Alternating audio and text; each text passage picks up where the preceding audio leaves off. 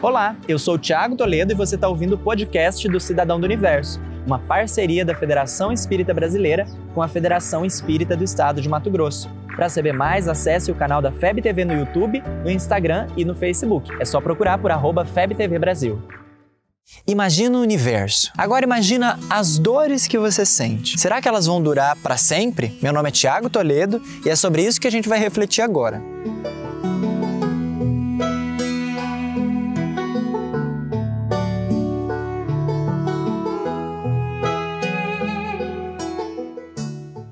Todo mundo, em algum momento da vida, já sentiu e está sentindo ou sentirá alguma dor. Ai, que dor! Quando eu falo em dor, é muito comum que venha à sua mente aquelas mais evidentes: a dor de uma pancada, a dor de um machucado, uma dor de dente ou uma dor de cabeça. Acontece que existe um outro tipo de dor que pode ser ainda mais intensa. Uma dorzinha aqui dentro que às vezes vem lá do fundo. São as dores morais, citadas inúmeras vezes em um livro dos espíritos. A dor de receber um não, a dor de quando algo não funciona da forma que a gente esperava, a dor de ver uma pessoa querida se machucar ou de ver um amigo se afastar, a dor de ser ofendido, de ser excluído, de ser magoado. Todos já passamos por esse tipo de dor e sabemos por experiência própria que elas não são agradáveis. Agora, por mais desagradáveis que sejam, nós sabemos que elas são inerentes à imperfeição humana. Ou seja, seguiremos nos sentindo dessa forma por um bom tempo até que alcancemos finalmente a perfeição. Hello, darkness,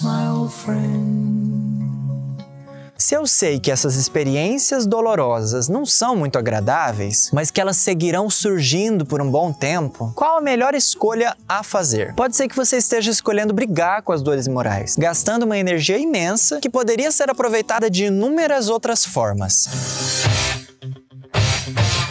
Pode ser também que você esteja achando que a dor que você passa agora é tão grande que vai durar para sempre. Em O Evangelho segundo o Espiritismo, Allan Kardec faz uma comparação bem interessante. Refletindo sobre a utilidade das dores humanas, ele conclui que, se o sofrimento é de utilidade para sua felicidade futura, Deus o deixa sofrer como o cirurgião deixa que o doente sofra as dores de uma operação que lhe trará a cura. O sofrimento tem um fim útil. Não existe dor tão grande que dure para sempre. Por mais dolorosa que seja a situação, tenha certeza de que isso também passa. Então, se você está pensando em desistir, aguenta mais um pouquinho. Pode ser que a chave para superar essa dor esteja justamente no desenvolvimento dessa resistência moral, acompanhada do desenvolvimento de algumas virtudes, como a paciência, a amorosidade, a humildade e a renúncia. Enfim, nos esforçando no limite das nossas forças para sairmos dessa situação melhores do que como entramos. E se você está pensando em brigar com todas essas dores que surjam, Aguenta mais um pouquinho também. Pode ser que elas sejam a oportunidade que você pediu para aprender algo. Somos convidados a passar por essas experiências como sugere Joana de Ângeles, lidando com a dor, sim, mas como se fosse a dor de um parto, que gera vida em abundância. Renascer diante de cada situação dolorosa é o melhor que sempre poderemos nos oferecer. Como você tem lidado com as dores pelas quais tem passado? Você acha que é possível ver essas situações como o nascimento de uma vida nova?